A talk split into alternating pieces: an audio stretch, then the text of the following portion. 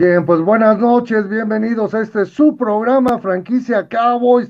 El día de hoy super programazo y con un panel de lujo. Empezamos por supuesto por las bellas damas. Paula Goizueta, bienvenida ya hasta la tierra del baile del venado. ¿Qué tal? ¿Cómo están todos? Qué gusto saludarlos, qué bueno que hoy sí me pude conectar, los extrañé muchísimo la semana pasada. Qué gusto estar aquí con ustedes y por supuesto saludos a todos los que nos ven. Muchísimas gracias, Paula. Por supuesto, saludamos. No nos movemos de región, ¿no? Vamos a saludar a Víctor Cota, ya hasta la tierra de las mejores carnes asadas en el desierto. Bienvenido, Víctor. Pues muchas gracias, con el gusto otra vez de poderlos acompañar. Eh, saludos a la audiencia que nos está viendo. Tenemos un programa muy entretenido el día de hoy y un abrazo hasta la Ciudad de México. Muchísimas gracias, mi queridísimo Víctor. Y bueno, lo dejó la reina Isabel II venir el día de hoy al programa. Bienvenido, mi queridísimo eh, príncipe azul y plata, Ricardo Gómez. ¿Qué tal, Marco, Marc, Paula y Víctor. Pues ya tenía rato de no estar aquí, pero es bueno pues estar de vuelta y un saludo a todos aquellos que estén sintonizando esta transmisión. Muchas gracias, mi queridísimo Ricardo. Sabemos que la realeza siempre anda muy ocupada. Mi queridísimo Marc Aguilar, bienvenido hasta allá, hasta la bella hermana República de la Ciudad de México. Así es, mi querido Tocayo, muchísimas gracias, muy buenas noches, mi querido príncipe, un placer que estés aquí con nosotros, Paula, hermosa, pues, hombre, ya se te, se te extrañó la semana pasada, sabemos que por causas de fuerza mayor no pudiste estar, pero mira, bendita tecnología ahora sí nos permite estar con nosotros, y bueno, pues mi querido Vic, un fuerte abrazo también con todo el gusto y el cariño del mundo, y para toda la gente que nos ve, pues también muchísimas gracias por el favor de su atención, y pues ya listos para hablar de los Cowboys, que de verdad que, híjole, cómo nos hicieron sufrir este fin de semana. Sin duda alguna, domingo pasado, 7:20 de la noche, Cowboys en contra de Minnesota. Juegazo, ¿eh? a pesar de que no estuvo Dak Prescott. 20-16 termina el marcador allá en el estadio de los vikingos de Minnesota. El MVP, Cooper Rush, eh, un total de 24 eh, de 40 intentos, 325 yardas, dos touchdowns y una intercepción. ¿Cómo vieron este partido, mi querísima Paula? Tú que nos traes por ahí la información de cómo fueron los touchdowns. Claro que sí. Bueno, seamos honestos, durante la primera mitad, el rendimiento de Cooper Rush se puede decir que solamente fue aceptable. Estaba súper nervioso, desatinado. Y bueno, hizo un envío, un envío a Blake Jarwin en una doble cobertura que tenía en ese momento él. Y bueno, lamentablemente fue interceptado, pero pues en general la ofensiva se vio bastante competente. Solo 10 a 3 fue la ventaja de los vikingos contra nosotros eh, eh, al medio tiempo. La razón principal por la que no fue menor la diferencia es porque nuevamente el pateador volvió a fallar un gol de campo y hubo un castigo bastante costoso por parte de Bradley Annie, quien por cierto ya fue cortado del equipo, cuando se ejecutaba el despeje de, los este, vikingos y permitió nuevamente que la ofensiva volviera a entrar al juego y seguir su serie. ¿no? En el tercer cuarto, Dallas pegó rápido, un envío al centro para Cedric Wilson derivó en un touchdown de 73 yardas. La mejor jugada en mi opinión, a menos que ustedes digan otra cosa, del equipo sin duda fue el impreciso pase de, largo de Cooper a Cooper, que rebotó en el pecho del defensivo Brilland mientras caía al suelo. Eso elevó el, el, balón y el número 19 lo tomó para un avance de 33 yardas ya en territorio rival.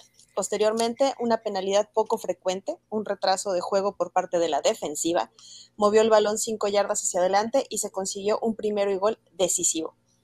No sé si ustedes comparten mi opinión, pero yo pensaba que Dallas iba a seguir atacando por tierra para consumir el reloj, pero Kellen Moore confió en Cooper Rush y mandó de, jugada un pase que resultó en la anotación que pondría 20 a 16 el partido con 51 segundos restantes. Y bueno, Minnesota entró al campo nuevamente, hubo castigos absurdos, de dos rudezas innecesarias marcadas así hacia Randy Gregory, que le dieron un poquito de vida a, la ofensiva vikinga, sin embargo la defensiva volvió a ajustar.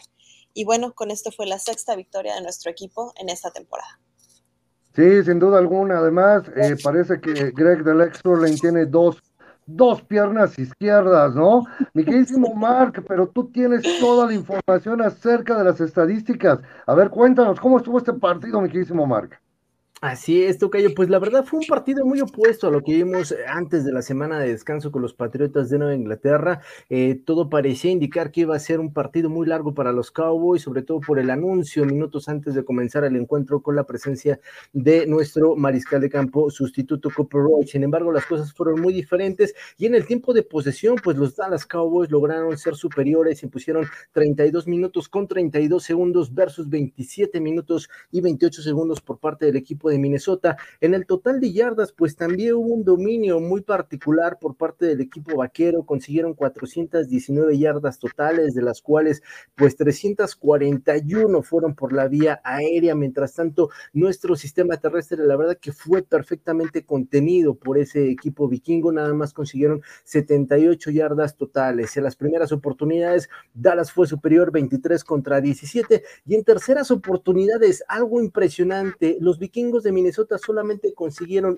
una tercera oportunidad de tres intentos. La defensiva de los vaqueros, la verdad es que está insoportable, está haciendo las cosas muy bien. Sin embargo, en el aspecto eh, de disciplina, bueno, siguen dando mucho de qué hablar. En esta ocasión, pues no llegaron a la docena de castigos, pero cometieron 11 castigos para una pérdida de 96 yardas. Situaciones que obviamente están este, afectando mucho al desempeño del equipo y esto desde luego pues le da un perfil totalmente diferente al equipo. Entonces son detallitos en los cuales creo que sí tendrá que poner mucha atención todo el staff de cocheo porque no te puedes dar el lujo de cometer tantos errores y sobre todo ya estamos hablando de esta recta final de la segunda parte de la temporada regular donde sabemos que ya los perfiles ya de cara a la postemporada pues son algo muy particular y Dallas creo que sigue manejando ese alto índice de castigos y esperemos que no le cueste caro en algún partido fundamental, Tocayo. Sin embargo, también creo que los Cowboys tienen uno de los más fáciles eh, eh, itinerarios durante toda la temporada. Eh. Ojo, creo que por ahí los Cowboys se van a ver muy bien, pero también tenemos que revisar la parte de los contrarios. Mi queridísimo Vic, ¿tú cómo viste a las ofensivas y a las defensivas en este partido? Pues mira, se esperaba que fuera un juego de muchos puntos, precisamente porque los dos equipos tienen defensivas muy explosivas, pero la realidad es que al contrario, las defensivas eh, en este, en este caso fueron las que dominaron el juego, particularmente la de los Cowboys. Si nos ponemos a analizar, como bien eh, comentaba Mark, Ezequiel Elliott solamente generó 50 yardas en 16 intentos, eh, Tony Pollard 26 de 7 y Cooper Rush solamente corrió para 2 yardas. Del otro lado, Dalvin Cook se destapó con 18, 78 yardas con, en 16 intentos y Kirk Cousins corrió para 18 yardas. Sin embargo, lo que, lo que trascendió fue que, Cooper Rush pudo por fin soltar el brazo después de cinco años y haber participado solamente en un juego, haber lanzado tres pases y uno completo. Ahora sí se destapó con 24 completos de 40 intentos para un total de 325 yardas, dos anotaciones y un touchdown. Pero también podemos decir que eh, Cedric Wilson eh, dio un pase magnífico a CD Lamb de 35 yardas, que aunque no fue de anotación, sí fue muy lúcido. Finalmente, pues podemos decir que Kirk Cousins fue maniatado con 23 eh, eh, completos de 35 intentos para 184 yardas y una anotación con, con Thielen. Y Jefferson, bueno, pues uno de sus eh, receptores estrellas también fue opacado por la defensiva de los Cowboys. Podríamos seguirnos con todos los receptores, este, tanto de Dallas como de Minnesota, pero finalmente Aquí lo trascendente es que las defensivas fueron las que dominaron la mayor parte del encuentro. Sí, sin duda alguna. Miren, la verdad es que eh, tres diferentes corredores con los Cowboys, ¿no? Eh, el señor Ezequiel Elliott, también por supuesto el señor Tony Pollard, y el mismo Cooper Ross que corrió para una yarda y no pudimos llegar a las 100, a las 100 yardas. Eh, mi queridísimo príncipe, cuéntame, Rich, siete diferentes receptores en este partido y todos con producción. ¿Cómo estuvo la situación de los wide receivers? Bueno, para empezar, eh, tuvieron una muy buena producción porque Cooper Rush intentó 40 pases y completó 24. Creo que ninguno de nosotros esperaba que intentara tantos pases como lo comentó Paula hace, hace un rato. Esperábamos que pudieran correr contra Minnesota o que al menos ese fuera el, el plan de juego, pero no les funcionó en la primera mitad. Y como que cuando empezó la segunda mitad, Kellen Moore empezó a soltar un poquito más a Cooper Rush y por eso pudo involucrar a sus receptores Wilson tuvo 84 yardas en tres recepciones, 73 de ellas fueron en esa jugada de touchdown para abrir la segunda mitad. CeeDee Lamb y Amari Cooper, ambos superaron las 100 yardas recibidas. En total, combinados entre los dos, tuvieron 14 recepciones, 234 yardas, y Amari Cooper recibió ese touchdown que le dio la ventaja final a los vaqueros para sellar la victoria. Y del otro lado, la defensa hizo un gran trabajo al contener a Justin Jefferson, como bien comentaba Vic, y a Adam Thielen. Nada más tuvieron 8 recepciones para 99 yardas y un touchdown. Y ojo que hubieran podido ser menos si no es porque hacemos ese castigo de, de creo que fue un offside en esa cuarta y cinco que lleva a despejar Minnesota. Hay un offside de parte de la defensa de Dallas y le damos la oportunidad a los vikingos de que pues sigan marchando por el campo y puedan conseguir un gol de campo. Ahí consiguieron más yardas aéreas. Entonces, la realidad es que la defensa jugó mejor que esto, pero un, un desfortunio de parte de los equipos especiales pues reflejó un poquito menos esto, ¿no? Creo que fue un gran trabajo del perímetro, a pesar de que en la primera serie ofensiva Minnesota se vio muy dominante, a partir de ese momento los vaqueros dominaron defensivamente. Sin embargo, también, mi queridísimo Ricardo, hay que comentar que el señor Trevon Dix también tuvo castigos, ¿eh? e incluso en varias veces se lo comieron al señor Trevon Dix. Pero bueno, finalmente ya es historia el Cowboys en contra de Vikingos. Vámonos a una pausa y regresamos en un momento más aquí a Franquicia Cowboys.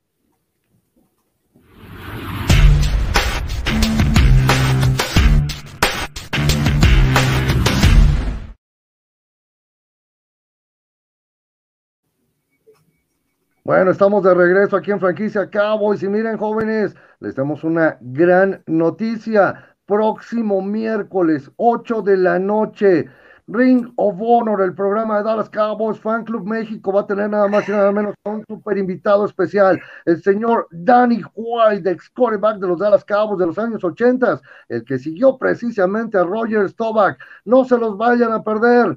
10 de noviembre, 8 en punto de la noche en Ring of Honor, el señor Danny White. Pero bueno, ahí está.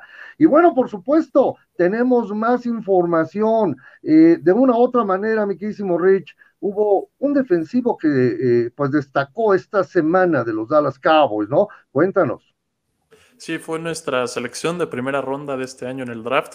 Micah Parsons, quien es un sólido candidato para novato defensivo del año, Tuvo 11 tacleadas totales, 10 en solitario, una asistida y 4 tacleadas para pérdida de yardaje, lo cual le ganó la nominación para ser el jugador defensivo de la semana de la Conferencia Nacional. Es, ahí en pantalla pueden ver a qué jugadores de los Vaqueros han ganado, ya sea ofensivo o defensivamente, los eh, jugador de la semana de la conferencia. Dak Prescott en la semana 6, después de esa victoria contra los Patriotas. Trayvon Dix, semana 4, después de dos intercepciones a Sam Darnold y ahora a Micah Parsons. Y pues están surgiendo un poquito las comparaciones de entre Micah Parsons, Lavar Arrington y Junior Seal. Decía eh, George Edwards, este asistente defensivo del equipo de los Vaqueros. Dicen que lo utilizan de manera similar a como lo eh, utilizaban esos dos linebackers en su tiempo, sus respectivos equipos. Y también creo que un factor importante para que Micah pudiera tener un tan buen partido es que pues ya no tenía tanto la presión de mandar las jugadas, ¿no? Esa eh, tarea se la pasaron a Jaron Kears, el safety número 27, que pues es un buen trabajo y creo que Michael lo hizo bastante bien y sin duda el número uno en estos momentos para novato defensivo del año. Correctísimo, muchísimas gracias, mi Rich. Michael Parsons va que vuela para eh, pelear por el MVP de este año, ¿eh? Ojo, mi queridísimo Mark, tenemos por ahí una información, ¿no? Algo que no se veía desde hace décadas en los Cowboys. A ver, cuéntanos, porque eso viene esta misma semana. Así es, mi querido Tocayo. Pues resulta que para este próximo domingo, en el partido en contra de los Broncos de Denver, pues nuestros Cowboys van a hacer una pequeña modificación a su uniforme, de forma particular directamente en las franjas que están en su casco, van a modificar la franja que está del lado derecho, van a cambiar el color de azul por rojo y esto será eh, debido a que es, eh, es el eh, homenaje que le hace el equipo a las Fuerzas Armadas de Estados Unidos y desde luego pues a todos los... Eh, soldados que van a estar recibiendo una medalla de honor en una ceremonia muy particular al medio tiempo de este partido. Entonces, pues vamos a verlos de una manera muy inusual, pero este detalle ya lo habían ocupado en los años 70 en alguna ocasión, lo, lo utilizó el capitán regreso Roger Stovak, entonces, pues va a ser realmente algo, pues que no habíamos visto, por lo menos a mí no me tocó ver este dentro de mi generación hasta este momento, y desde luego que va a ser algo interesante el poder eh, ver este distintivo dentro del equipo Tocayo. Así que pues todos estén atentos porque realmente pues sí, creo que va a ser la única ocasión en la cual van a poder ver al equipo con esta modificación en su uniforme.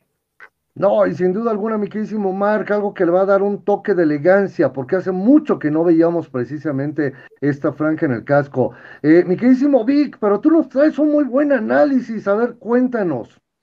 Bueno, pues eh, es un pequeño análisis de que las razones por las cuales la victoria de los Cowboys ante Minnesota y ante otros equipos no han sido victorias fáciles, no han sido eh, victorias que se hayan dado eh, gracias al chispazo de uno o dos jugadores. Y son tres razones fundamentales, ¿no? Evidentemente tenemos que decir que no fue gracias al jugador Cenicienta, que en este caso es Cooper Rush, ¿no?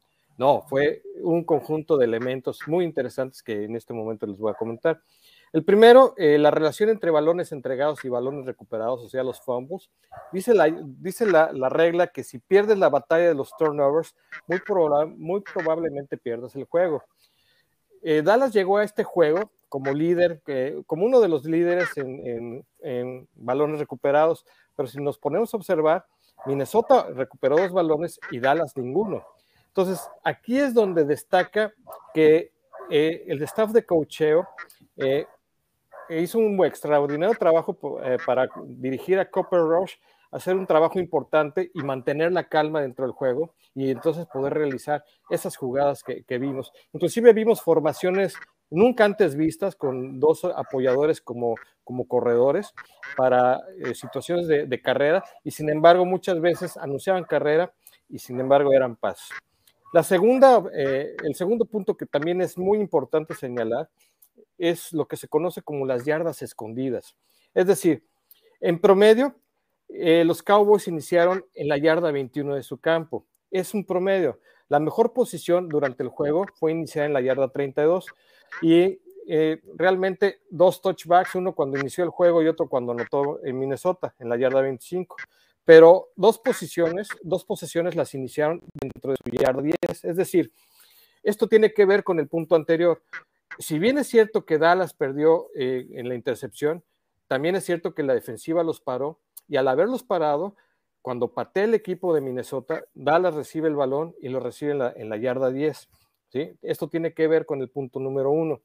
Entonces, en promedio, Minnesota, si analizamos la, posición de Minnesota, ellos empezaron a partir de la yarda 32, inclusive estuvieron en la yarda 48 en algún momento. Ese es el segundo punto. Dallas ha sabido superar eh, la mala posición de campo con un, esquema ofensivo muy, muy dinámico y muy arriesgado.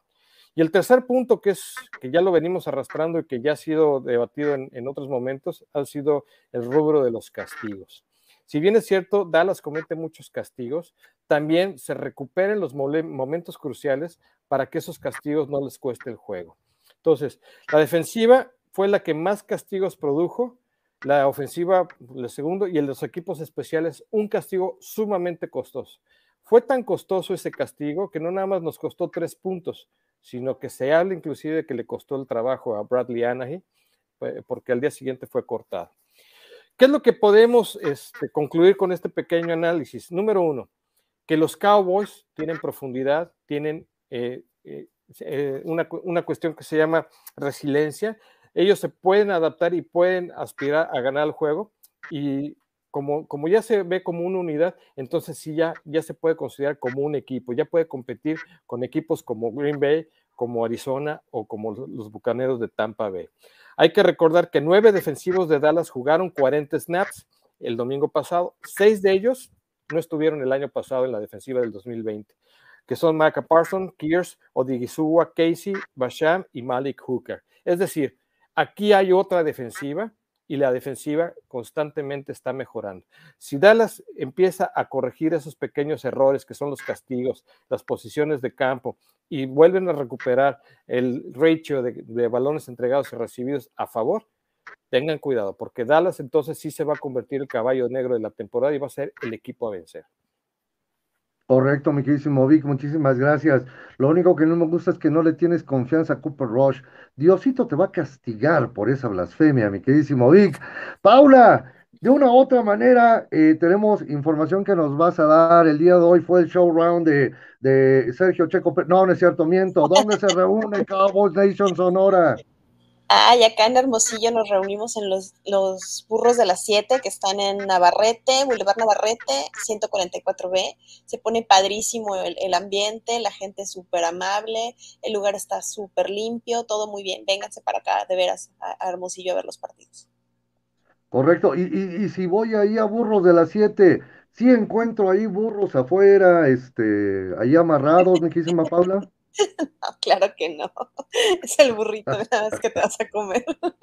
Burrote, más bien. Correctísimo, mi queridísima Paula. Pues bueno, jóvenes, yo quiero pasarles un video porque este domingo Cowboys en contra de Denver se va a poner de peluche. Vamos con el video, por favor. Dallas Cowboys Fan Club México te invita a compartir con el mejor club en el partido. Cowboys contra Broncos 7 de noviembre 12 del día. Con el mejor ambiente y la mejor familia. Y ahora en dos sucursales, cervecería de Barrio Alameda, en donde rifaremos una foto autografiada por Bob Lilly, cortesía de nuestro amigo Ricardo García de Fox Sports. Y cervecería de Barrio Viaducto, donde estará Ricardo Cuevas de All Time. Aquí tendremos la visita de la más famosa cosplayer de México, Laura Sandoval. Ven por tu selfie con la Wonder Woman. Dallas Cowboys Fan Club México, una experiencia que no te puedes perder. Correcto, muchísimas gracias, señor productor. La verdad es que está buenísimo el video. Eh, y no porque lo haya hecho este Dallas Cowboys Fan Club México. La verdad es que está muy, muy bueno el video. Jóvenes, vámonos a una pausa y regresamos con más porque viene el previo del Cowboys en contra de Broncos.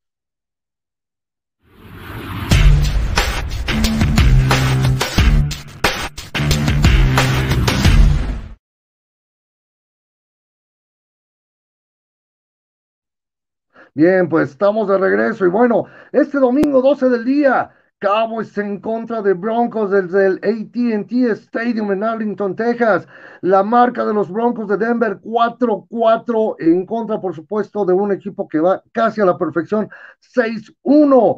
Va a ser un partidazo increíble. Los Cowboys actualmente le sacan tres juegos a las Águilas de Filadelfia, quien de hecho a principio de temporada se decía que sería el peor equipo de esta división. Sin embargo, Washington y Nueva York se están peleando por quedarse con ese, con ese mote. Y por supuesto, los Broncos de Denver en su división están hasta el final de la tabla y por muy poco le están ganando los Chiefs. Eh, aquí quien está dando la sorpresa son los Raiders. Cuiden sus carteras.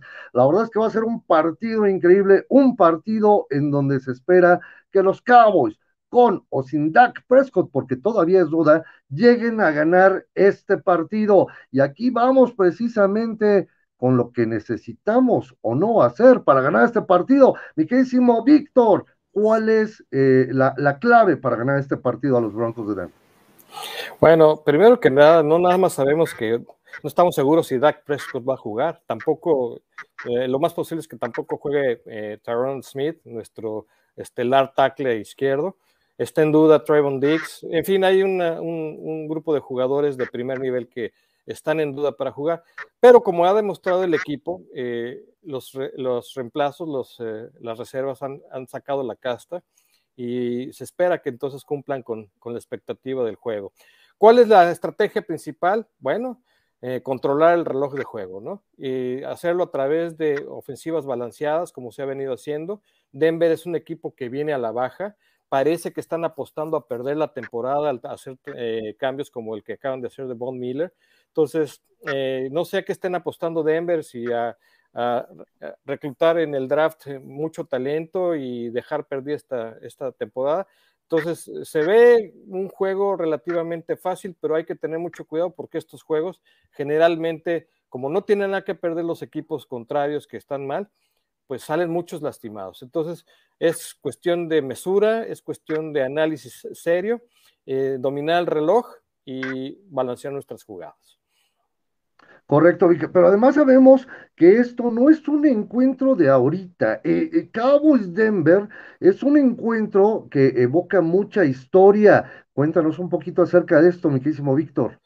Bueno, eh, hay juegos desde el 1973 en donde hay una rivalidad con, los Broncos de Denver, pero yo creo que la que más recordamos es la del Super Bowl en 1978, donde Dallas gana 27-10 eh, aquel juego maravilloso en el Superdomo de, de Nueva Orleans, allá en, Luisiana, fue un equipo, eh, los vaqueros que venían de haber perdido con Pittsburgh esos dos Super Bowls, aquí fue donde se sacaron la espina y, le ganaron a lo que se le conocía como Orange Crush, en referencia al refresco de los años 70, a la defensiva de Denver, que era una planadora.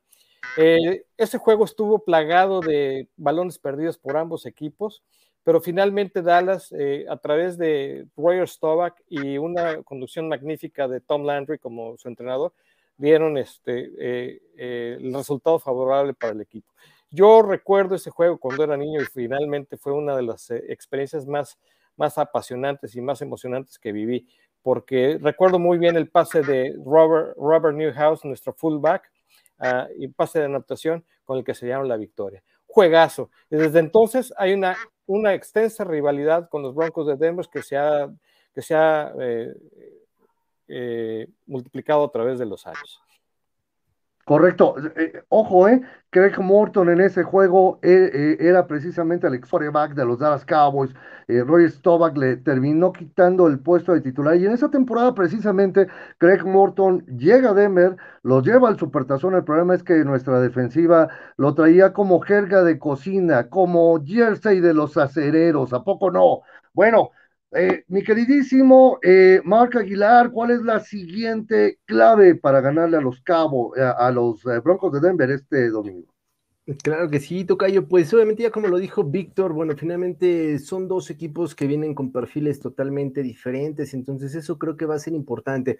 Por un lado, el equipo de Dallas llega con la motivación a tope después de esa grandiosa actuación. Creo que finalmente el pánico escénico lo pudo superar nuestro querido Cooper Royce y en este momento creo que ya la confianza va a estar de su lado y en el caso que obviamente pues todavía no esté listo Dak Prescott, situación que realmente a mí no me preocupa tanto, este porque realmente yo prefiero verlo sano para el resto de la, de la temporada que estarlo eh, exponiendo a que esa lesión se, se agrave más. Eh, creo que la situación realmente va a ser eh, muy sencilla, sin embargo, Dallas tiene que enfocarse particularmente en el esquema de los castigos. Ya hemos hablado a lo largo de varias semanas que Dallas no deja de ser uno de los equipos que mayor número de castigos están generando en ambas líneas del balón, entonces eso realmente sí es algo de llamar la atención. Entonces deben de poner mucha atención en el tema de la disciplina. Eh, sabemos, y como lo dijo eh, bien Víctor, bueno, no hay rival débil. Finalmente, no sabemos a qué vaya a jugar el equipo de Denver y ante este escenario,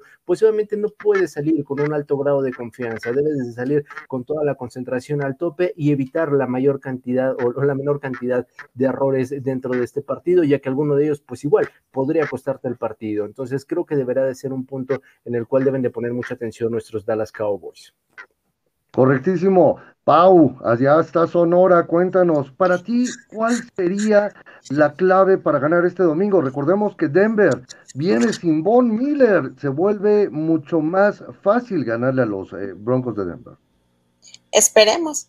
Bueno, Denver es uno de los peores equipos en protección a su quarterback. Apenas en estos partidos que, que, que va de la temporada han permitido 25 capturas. Por lo tanto, pues Dallas por ahí tiene una súper oportunidad, especialmente Randy Gregory, de hacer lo suyo, de hacer su magia, ¿no? espero que esta, en este partido que viene, Dix, si es que puede jugar, ahora sí pueda lograr otra intercepción más a su, a su cuenta personal. Y bueno, pues que Mika Parsons se siga luciendo, ¿no? Entonces, eh, el estar queriendo atacar al quarterback, el limitarlo en sus jugadas y todo, es para mí una de las claves básicas. Correcto, Pau. Mi queridísimo Príncipe Azul y Plata, Príncipe Azul y Plata. Eh, Teddy Bridgewater es el quarterback de los Broncos de Denver. Eh, y aparte de eso, recordemos que ellos eh, pues se llevaron a Patrick Surtain segundo, que pues se, se, veía que iba a caer en los Cowboys en el draft colegial. Los Broncos inició con un 3-0, nadie le, le, creía, y ahora va 1-4. ¿Cuál es para ti la clave de, de este domingo para ganarle a los Broncos? Justamente creo que una de las claves para que los vaqueros puedan ganar este partido es hacer que Teddy Bridgewater tenga que ganar el partido para los Broncos. Si detienes a sus dos corredores, ya sean Melvin Gordon y Javonte Williams, prácticamente vas a tener que obligar a Bridgewater a lanzarle a Jerry Judy, Sutton y a Noah Fant, que son buenos receptores, pero creo que Teddy Bridgewater no es uno de esos corebacks franquicia que pueda sacar el partido él solo. Entonces creo que defensivamente la clave simplemente es nulificar el juego terrestre, que lo hicieron muy bien la semana pasada contra los vikingos de Minnesota. Y del lado ofensivo es prácticamente correr el balón. El jueves de la semana pasada, perdón, antepasada, el tercer corredor de los Browns de Cleveland le corrió para más de 100 yardas esta defensa terrestre de Denver y eso que tenían a Von Miller. Entonces creo que la clave está en que Tony Pollard y Ezekiel Elliott puedan correr bien en el balón y que la línea ofensiva haga su trabajo, porque en teoría la línea defensiva de Denver en estos momentos se encuentra pues más debilitada de lo habitual. No está Von Miller, como comenté, y tampoco va a jugar Bradley Chow. Entonces creo que esas son los dos primordiales claves para ganar el partido. Y tal vez en los equipos especiales, Greg Sterling tiene que ser mucho más efectivo en sus goles de campo. No puedes darte el lujo de fallar goles de campo de cuarenta y tantas yardas y darle una buena posición de campo al equipo rival. Y también ese ímpetu, ¿no? Que en ocasiones puede ser diferencia en los partidos. Sí, sin duda alguna. Eh, ojo, recordemos también que eh, Cowboys Denver es un, eh, es un partido que evoca grandes batallas, ¿no? Mi queridísimo Vic, 51 a 48, ese gran partido entre Tony Romo y Peyton Manning. Dinos, ¿qué te recuerda este partido, mi queridísimo Vic? Pues me recuerda que fue eh, en la carrera de Tony Romo el, juego con más yardas, el, mejor juego en la carrera de Tony, yo, Tony Romo, punto. 505 yardas, 6 pases de anotación, un pase rating elevadísimo. Si no hubiera sido por esa intercepción en el último drive, eh, era, era un juego en donde parecía eh, un duelo del oeste, puros balazos entre Peyton Manning y, Tony Romo. Era, eh, fueron tantos puntos que lo único que podemos concluir es que eran muy malas las defensivas que traíamos, porque si hubiéramos parado en un par de ocasiones a Peyton Manning, otra historia hubiera sido. Pero fue un juego en el ATT Stadium de alto calibre. Todavía recordado, está en los libros de récords y pues son las batallas que se espera que, se den con, los Broncos de Denver, ¿no? Sí, sin duda alguna, mi queridísimo Vic. Recordemos que para este partido, eh, pues siempre hay un momio, ¿no? Y los Cowboys en este momento salen con 9.5 eh, puntos de ventaja sobre los Broncos de Denver. Eh, la verdad es que se me hace muy poco para los equipos que son, ¿eh? Ojo, mi queridísimo Víctor, eh, termino contigo. Eh, dime una cosa, ¿cuál es tu pronóstico para este Cowboys en contra de Broncos? Bueno, lo que pasa es que el pronóstico se, debe de, fundamentar en quién va a ser el coreback titular de los Cowboys. Si entra Dak Prescott, que es muy posible que juegue, yo sí estoy considerando que Dallas les puede pasar por encima 38-14. 38, si entra Cooper Rush, entonces estaríamos hablando de un marcador de 31, 31-14 también. Correcto, muy, muy buen pronóstico, eh. ojo, eh. y es probable que Prescott no entre en este partido. Mi queridísima Pau, ¿cuál es su pronóstico para este domingo entre los Broncos y los Cowboys? Pues yo espero que nuestros vaqueros apalen a los Broncos con el debido respeto a mis dos hermanos, Carmen y José Carlos, yo sé que me están viendo los amo, pero les quiero ganar. Esta vez sí les quiero ganar. Espero que les pasemos por encima un 37-3. Correcto, híjole, muy, muy buen marcador. A ver, ¿qué opina la realeza allá en Europa, mi queridísimo Ricardo? ¿Cómo queda este partido? Creo que coincido mucho con lo que dijo Vic. Si va a ser Dak Prescott, Dallas va a tener alrededor de 38, incluso creo que podrían superar los 40 puntos. Pero si juega Cooper Rush, y con base en eso voy a dar mi pronóstico, voy a decir que un 30 a 17 a favor de Dallas. 30 a 17 a favor los Cowboys. Y por supuesto, vamos con el Marc Aguilar, tú que te las pasas ahí haciendo las apuestas eh, eh, toda la semana en cuanto a la NFL, cuéntanos, ¿cómo queda este, este encuentro? Claro que sí, mi querido Tocayo, ya sabes que no me alcanza con lo que gano, entonces pues tengo que buscarle el modo, ¿no? Y bueno, pues en este caso, considerando los comentarios que hizo este mi querido Big en cuanto a la ausencia no de Dak Prescott, lo cual obviamente es un punto fundamental en el, equipo, y también el análisis que hizo nuestro querido este príncipe, pues realmente hay una disyuntiva muy particular y es una diferencia abismal de puntos. Obviamente con Dak Prescott creo que puedo presumir tranquilamente que pueden estar aspirando a los 43 puntos versus 13 por parte de del equipo de los Broncos de Denver y con Cooper Roach me quedaría con tan solo unos 30 puntos. Finalmente creo que el trabajo terrestre se va a encargar de marcar esa diferencia, pero pues Denver creo que sí se va a quedar muy corto en cuanto a la puntuación, así que para ellos no hay ningún cambio en el marcador. Mi queridísimo Mark, Víctor, este, por supuesto, Ricardo, creo que ustedes van a terminar en el infierno, no los va a aceptar Dios en el cielo, porque no le tienen confianza al señor Cooper Rush. Mi pronóstico es 42-14, con o sin Dak Prescott, 42-14, favor los Cowboys. Y por supuesto, vámonos ahora, nada más y nada menos que a los comentarios de la gente. Ah, miren, nuestro productor nos dice, con Dak 45, con Rush 44, ahí está. Señor productor, usted se acaba de ganar una cerveza en cervecería de barrio. Andrea Álvarez nos dice, saludos chicos, saludos mi querísima Andy. Cintia Rodri Bar, saludos a todo el panel, muchas gracias Cintia, que acaba de regresar de Tierra Santa, ¿eh? estuvo allá en Frisco, Texas.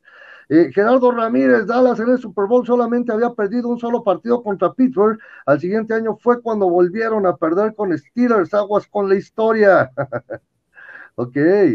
Vámonos, nos dice Beto Medina. Hola Paula, ¿cómo estás? Ahí está, trae porra, mi querísima Paula.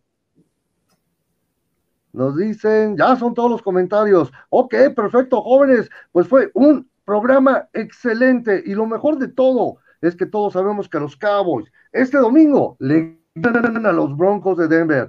Mi queridísimo Marc Aguilar, allá hasta la bella Ciudad de México. Muchísimas gracias por haber estado con nosotros el día de hoy. No, al contrario, es un placer como siempre, mi querido Tocayo, compartir este espacio, mi querida Pau, espero que tus hermanos no te deshereden por los altos eh, actos de traición que estás haciendo en este momento con ellos, pero bueno, te deseo la mejor de las suertes, mi querido príncipe, un gustazo estar contigo compartiendo este espacio, mi querido Víctor, un fuerte abrazo como siempre, ya sabes, señor productor, muchas gracias por todo. Perfecto, nos vamos a la siguiente zona más lejana, allá hasta el bello desierto de Sonora, mi queridísima Pau, muchísimas gracias por haber estado el día de hoy con nosotros. Muchas gracias a ustedes, me encantó verlos otra vez, los extraño mucho, en serio. Y pues claro que vamos a ganar el domingo, eso es seguro. Perfecto, Pau, muchísimas gracias. Mi queridísimo Víctor, a ti que te gustan las carnes asadas, muchas gracias por haber estado con nosotros. No nada más las carnes asadas, Mark. Hay muchas cosas que en de, de qué presumí. Pero me da mucho gusto estar una vez más con ustedes. Le agradezco al público que nos ve y sobre todo a nuestro productor Gildardo Figueroa por el esfuerzo que hace para transmitir este programa. Un saludo a todos. Muchísimas gracias, mi queridísimo Víctor. Y vámonos a la región más alejada del planeta en este momento, hasta Londres, Inglaterra, para despedir a la, realeza, a la realeza. Mi queridísimo Príncipe Azul y Plata, gracias por haber estado con nosotros, Ricardo. Muchas gracias a ti, Marco, por tenerme aquí, por la invitación, a Vic, Paula y Mark por, pues, por todas sus aportaciones y a Gildardo por producir este gran programa, como bien comentó Víctor. Y también un saludo a todos aquellos que estuvieron al pendiente hoy. Perfecto, hay que decirle a la reina Isabel II que por supuesto ya te suelte más seguido, mi queridísimo Ricardo. Bueno, jóvenes, esto fue una coproducción de, de Dallas Cabos, Fan Club México y pausa a los dos minutos. Franquicia Cabos se transmite todos los miércoles en punto a las 10 de la noche. Que tengan una excelente noche. Muchas gracias a todos. Y como siempre lo digo, Go Cowboys. Go.